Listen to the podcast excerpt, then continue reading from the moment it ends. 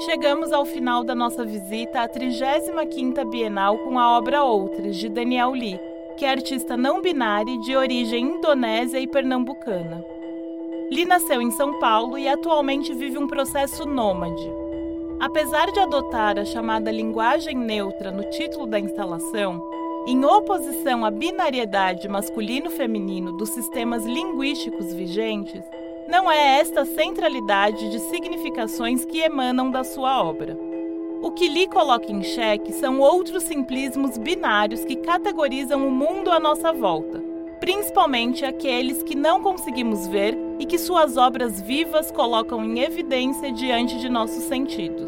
Como diz Tiago de Paula Souza em texto para o catálogo da mostra, Lee ampliou suas noções de temporalidade e tem se empenhado em encontrar formas de colaboração que quebrem a noção hierárquica que posiciona a espécie humana no topo da escala evolutiva.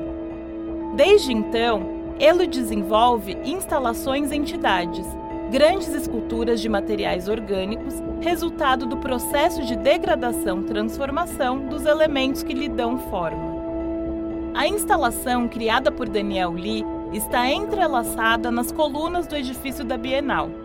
Ela é composta por tecidos brancos tingidos com cúrcuma. Esses tecidos se envolvem em seis colunas do edifício, três de cada lado, formando uma área retangular. Entre os tecidos estão estruturas terrosas marrons, que partem do alto de cada uma das colunas e descem ao chão, no centro deste quadrilátero. Junto dessas estruturas, há volumosos arranjos com folhas, flores amarelas e brancas e vasos de terracota suspensos por cordas presas no teto em diferentes alturas e disposições.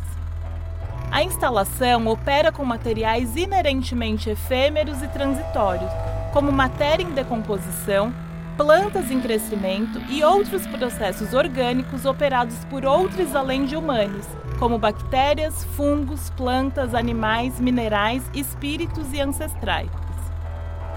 A depender do momento em que você visite a exposição, a obra de Lee pode ter um odor diferente.